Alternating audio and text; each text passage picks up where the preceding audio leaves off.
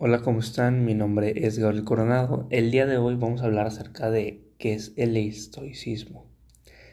El estoicismo, pues, es una filosofía que lleva más de 2000 años de antigüedad. Se usa para sobrevivir al caos. Eh, se dice que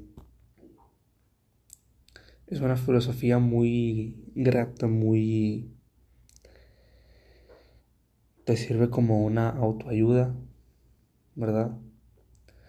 Se dice que el estoicismo es la calma en medio del caos.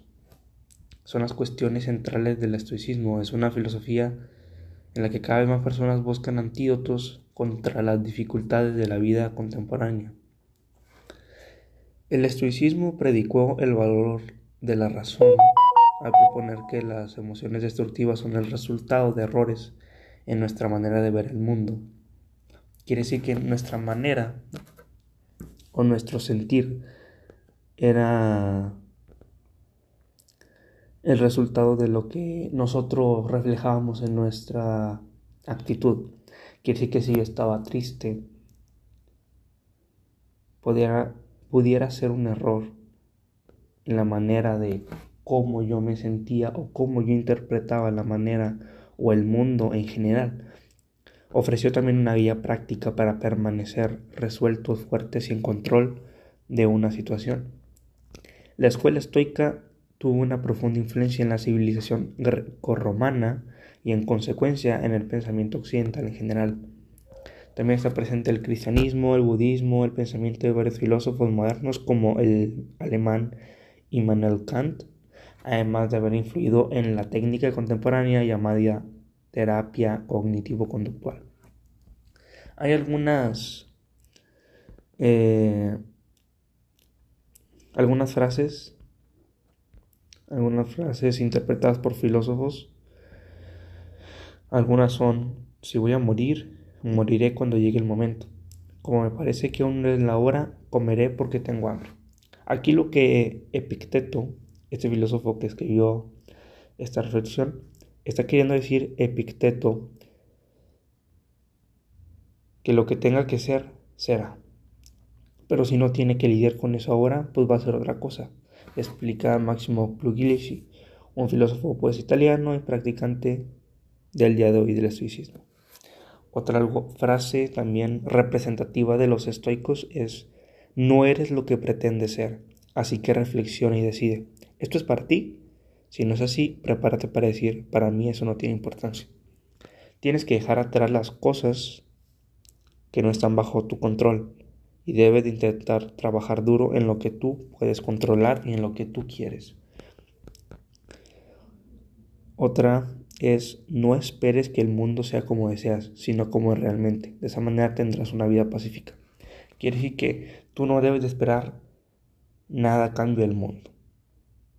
O sea, aquí los estoicos quieren decir que tú no esperes que el mundo te regale lo que tú quieres, no esperes que caiga una lluvia de hamburguesas. Tú no debes esperar nada bueno de los demás o del mundo.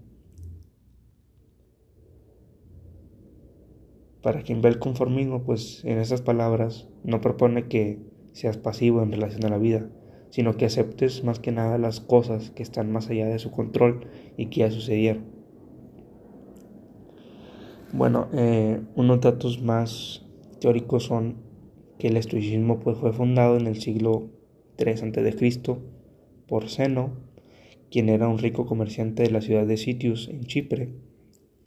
Después de sobrevivir al naufragio en el que perdió todo lo que tenía, Seno fue a Atenas y allí conoció las filosofías de Sócrates, Platón, Aristóteles y sus seguidores, quienes se les hace llamar pues los filósofos de la Pisces, ¿verdad?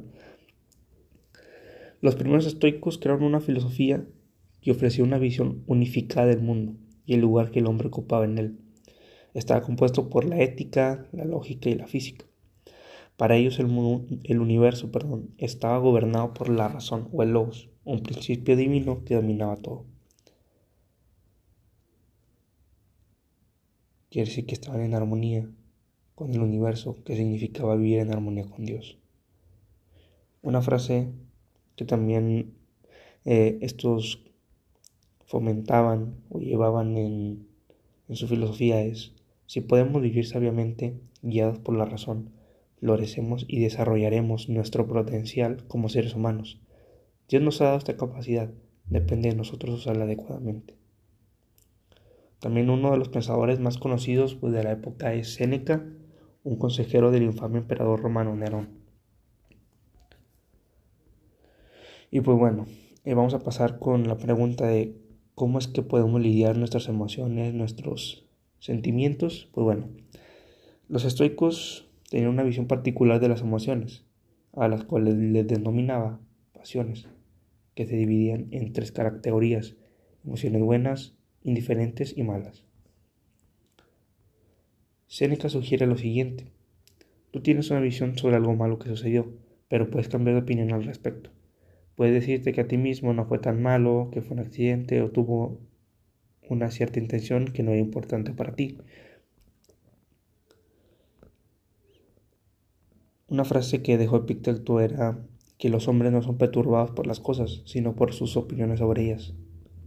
A lo que quiere concluir es que estamos avergonzados o perturbados y que no lo atribuimos a otros sino a nosotros mismos está diciendo que son nuestras opiniones sobre las cosas las que determinan si nos vamos a molestar o no. También la búsqueda del autocontrol es fundamental para la filosofía estoica. En respuesta a esto, Epicteto también creó dos listas. La primera es que las cosas que están bajo nuestro control son nuestros juicios, opiniones y valores que decidimos optar, y lo que no está bajo nuestro control es todo lo demás. Quiere decir que lo que es externo. La segunda es Puedes influir en tu cuerpo, mantener una dieta saludable, ejercicios. Al final, tu cuerpo no está bajo tu control porque puedes contraer un virus o sufrir un accidente y romperte una pierna. Y pues bueno, les voy a dejar aquí unos ejercicios estoicos para practicar, uno de los que ellos recomendaban. Y pues bueno, eh, la primera es escribir tu propio diario filosófico, como enseñaron Seneca y Epiteto antes de irte a acostar, eh, antes de hacer esto u otro, dependiendo de tu horario o de cómo te organices, reflexiona sobre las cosas más importantes que te sucedieron ese día. Cosas que fueron en términos de tu ética personal, que hiciste bien, que hiciste mal y que te queda por hacer. Y también el ejercicio de autoconservación. Tomar un baño de agua fría, aunque pues no siempre todos los días, más que nada lo hacían como ejercicio de autoprivación. Salir a la calle sin abrigo o ayunar. Este planteamiento hace que si te privas temporalmente de esas cosas las apreciarás mejor. Además sentirás empatía hacia las demás personas que no tienen acceso a ellas y recordarás que puedes sobrevivir a esta situación. Bueno, esto ha sido todo por hoy. Espero les haya gustado el el podcast de el estoicismo. Muy pronto vendré con alguna otra temática y pues no se pierdan el próximo episodio de El lugar de la cultura. Muchas gracias y nos vemos hasta luego.